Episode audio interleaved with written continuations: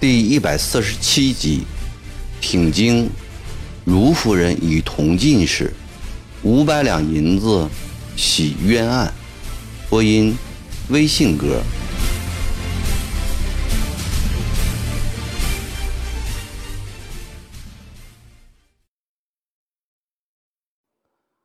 有春燕的精心照料，曾国藩的饮食起居大有改观，精神状态也好多了。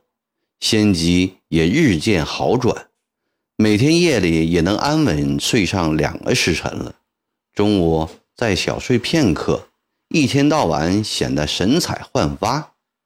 曾国藩没有料到春燕对他有如此大的帮助，心里充满了对他的感激，时常给他点钱，要他寄回咸宁老家去，补贴老母和哥嫂。闲时。也跟他讲点前朝故事和身边发生的琐碎事，春燕很爱听。过去只知道他是威风凛凛的湘军统帅，杀人不眨眼的真剃头。与他相处久了，春燕逐渐看出了曾国藩也有细腻体贴的一面，尤其是对小事细节的思虑周到。春燕自认为她这个女人也不急。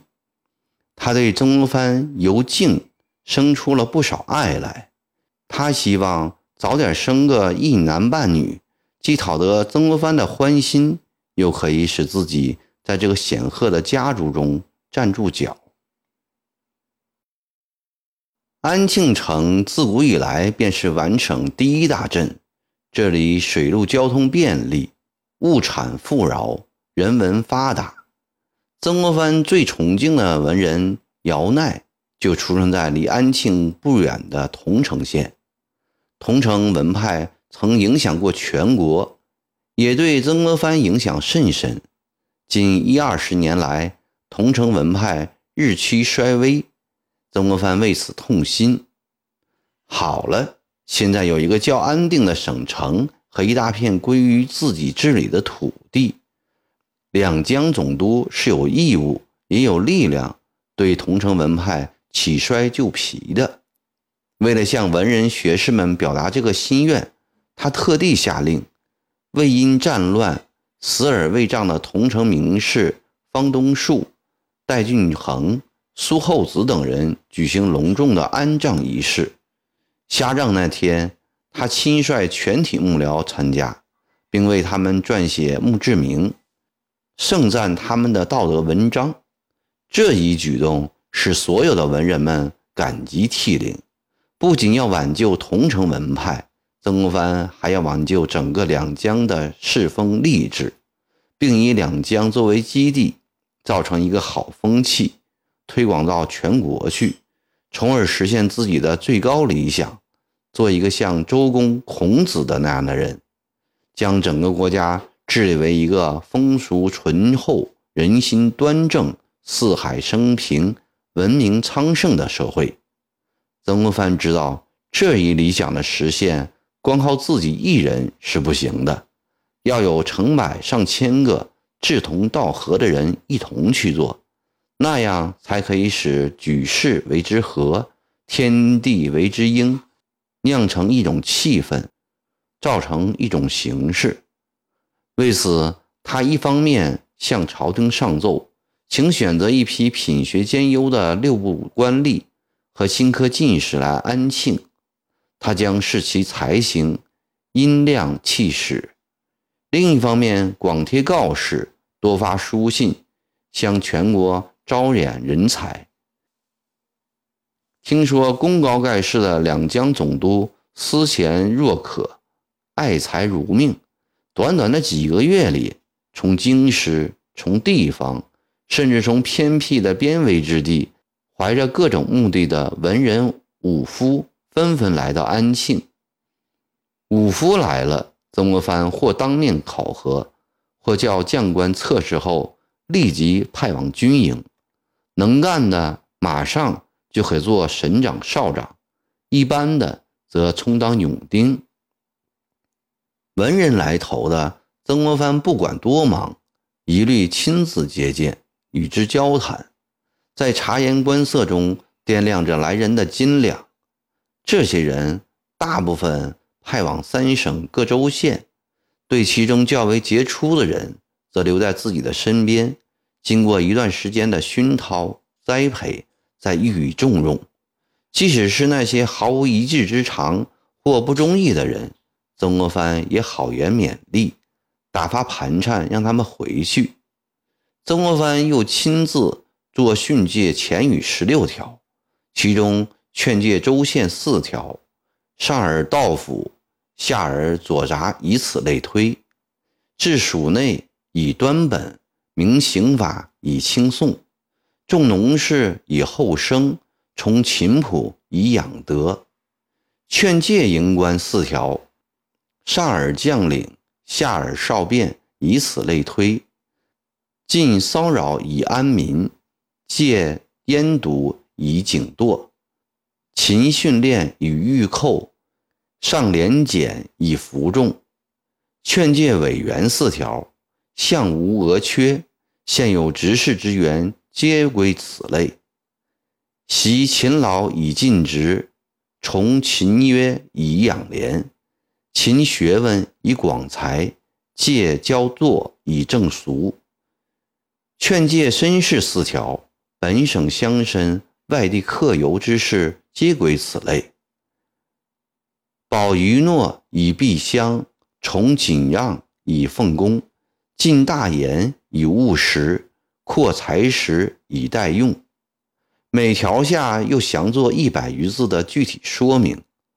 曾国藩命人分别写在四块一丈高、四尺宽的大木板上，插在总督衙门大门两旁，一时引得安庆府内的人都来观看，齐声称道：“齐声称道，湖南来的总督为官正派，办事有方。”派到各地的官吏委员初时还有所忌惮，不敢放肆。时间一久了，便近墨者黑，同流合污了。只有留在身边的幕僚，一来本有不少操守较好的人，二来处在曾国藩的严密监视之下，不能乱来。两江总督幕府一时人物茂盛，才俊众多。每天早晚两次正餐，曾国藩常和幕僚们在一起吃饭。席上国事兵事谈得少，大多谈学问文章、野史轶事，甚至皆谈相论。这一天早上，两江总督衙门餐厅里，曾国藩又和幕僚们一起有说有笑的吃早饭。十年前，恩师只是一个以闻名满天下的侍郎。这十年间，恩师创建湘军，迭复名城，门生不知，天下士人亦不知。恩师何以能见如此赫赫武功？问话的是浙江德清才子于越。道光二十七年，于越参加会试复试。曾国藩是阅见大臣，诗题为“淡烟疏雨落花天”。余越的诗帖首句为“花落春仍在”。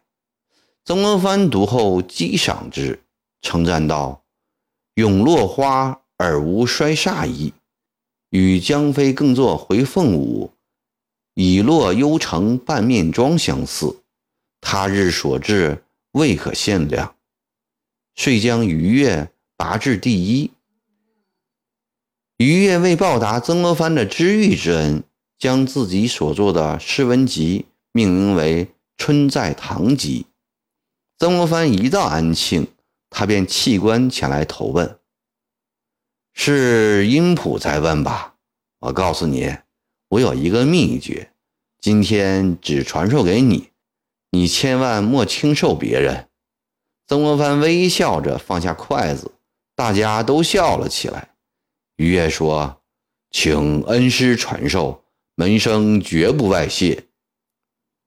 外人都不知，我有一部兵书，是一位道行精深的仙师传给我的，凭着它，我才能带兵打仗，由文人行统帅事。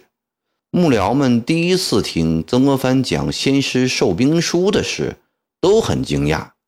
不少人脑子里立即浮起鬼谷子传书给苏秦、一上老人赠书给张良的传说，还有人想起《水浒》里九天玄女送书给宋江的故事。大家将信将疑，都聚精会神地听着下文。这部兵书名为《挺经》。曾国藩端起小汤碗，慢慢的喝，挺精。幕僚中有人小声的念着，有的在交头接耳，悄悄的议论：“好奇怪的书名，从没听人说过呀。”挺经有二十四条经文，我先给你们讲第一条。曾国藩放下小汤碗，右手做五指书。慢慢的梳理着胸前的长须，慢悠悠的说：“荷叶塘有个老头一天家里来了贵客，老头叫儿子到蒋氏街买酒菜款待客人，儿子挑一担空箩筐出去了，一直到太阳偏西还不见回来，老头子急了，自己出门去找。”在半路一丘水田田城上遇到了儿子。曾国藩说到这里停了下来，又端着小碗喝汤。大家都尖着耳朵听着，不知老头的儿子买东西和亭有什么关系。谁知儿子担着一担东西站在那里，在他对面也站着一个挑担子的人。两个人，你望着我，我望着你，都不动。老头一见急坏了，板起面孔骂儿子：“你这个不成器的东西！家里等着你的韭菜，等着人都跳起来了，你却死一样的站在那里不动。你到底要做什么？”儿子委屈地说：“他不让我过去。”老头对那人说：“兄弟。”你下田放他过来吧。那人怒道：“你好偏心！你为什么不叫他下田，放我先过去呢？”老头说：“兄弟，你人高，他人矮，你可以下田，他不能下田。再说，你的是杂货，他的是吃的东西。你的货可以沁水，他的货不能沁水啊。”那人越发生气了，你看不起我的货，他小我大，他越要让我的，我不能让他。老头子也气了，爸爸，只有我下田了。老头子脱去了鞋袜，站到水田里，用手托过那人的担子，这才把那人打发了，和儿子挑着担子回来了。这就是挺经中的第一条。曾国藩微笑着闭住嘴，大家听后似懂非懂。于越说：“恩师，你老刚才讲的只是挺经中的第一条，还有二十三条呢。今天只讲这一条，以后再慢慢的讲给你们听。”曾国藩端坐着，不再说话了。大家继续低头吃饭。一边嚼着饭菜，一边也在咀嚼着这条经文的含义。二十二岁的同城才子吴汝伦，先是抱着听传奇故事的心情来听挺经的，现在觉得乏味。他一贯耐不得沉默，左右张望了一眼，指着旁边的武昌古文家张玉昭，对大家说：“诸位发现没有？”连青青的头发都变青了。张玉昭虽只有三十九岁，却头发发白。他不满意自己未老先衰，昨天特地染了。于是众人的眼睛都转向了正在吃饭的张玉昭，弄得张玉昭很不好意思。路转染须发，欲与媚侧室。吴汝伦调皮地背了两句南朝何长宇的诗来讥笑他。我哪有什么测试啊？张玉昭大笑起来，望了一眼对面的李善兰，说：“我看任叔兄比我大十多岁，还满头乌发，不染对不起他呀。”大家都笑了起来。笑过后，曾国藩说：“知府提到测试，我倒想起一件事来。前几天有人跟我说。”如夫人失对，我想了几天想不起。你们想想有什么好的下句吗？有。曾国藩话音刚落，吴汝伦便急着嚷了起来：“快说呀！”大家都催促道：“同进士。”吴汝伦冲口而出：“对得妙！”有人喊。曾国藩听了，脸色一变，于越看在眼里，暗暗骂道。这个鲁莽的武志府卖弄小聪明，这下可闯大祸了。他沉下脸，举起筷子，指着吴汝伦说：“你胡说些什么？”这时，吴汝伦才意识到失言了，满脸通红，局促不安。知府，你帮我解了一个大难题呀！曾国藩很快恢复了常态，脸上露出真诚的笑容。今后好好努力，桐城出了你这样才思敏捷的后起之秀，桐城文派的振兴大有希望了。听了这句话，吴若伦和在座的全体幕僚无不感动不已。吴若伦心想：今天倘若是遇到了皇祖那样的人，说不定无意之间便把脑袋都丢了。中堂大人。你老说起桐城文派，我记起前天接到吴南平的信。说话了是二十六岁的年轻人黎树昌，贵州贡生，以上书论时事受朝廷重视，派来安庆军营。曾国藩见黎树昌气宇不凡，古文尤其做得好，甚是喜爱，便留在了幕府中。黎树昌与胡南平。是文字之交的好友。南平信中说了些什么？曾国藩一向看重吴南平的文采。吴南平为人疏懒，极少写信。这次来信必定有要事。他说要与中堂打官司，先叫我露个信给你老。李树昌的话把大家的注意力都吸引过来了。一起停下筷子，注意听着。他有什么事情要跟我打官司啊？曾国藩不解。为欧阳生文集序一文，黎树昌答：前两年欧阳兆雄将其早逝的儿子欧阳勋的文章汇集起来，刻了个集字，留作纪念。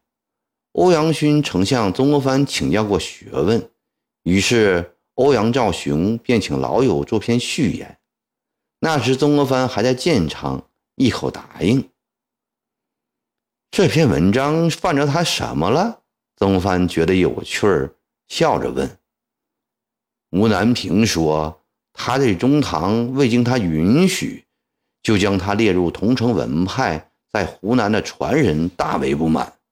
他说，一则根本就不存在桐城文派。”二则他素不喜欢姚鼐，中常硬要把他划为姚鼐派，他很愤慨，还说什么“国以姚氏为宗，同城为派，则中堂之心殊未必然。”哈哈哈！曾范大笑起来。他想起咸丰二年回湖南，在岳州城里听欧阳兆雄讲岳州四怪的往事。真是个怪才武举人呢！我说什么事情就为这个？春在，你给他回一封信，就讲曾某人说的，他武举人的大名列入桐城文派传人一案已定验了，他要跟我打官司会无人受理，最好还是照我们合一堂有钱人的样子，拿出五百两银子来贿赂我。我再写篇文章为他洗刷这个冤案，私了算了。当黎树昌还在坐古正经的说南平是个穷书生的时候，满厅的幕僚早已捧腹笑开了。大人，有两个世子要拜见您。京七进来说：“好，叫他们稍等一下，我换了衣服就来。”曾国藩起身，四面扫了一眼，客气地说：“大家慢慢吃，我失陪了。”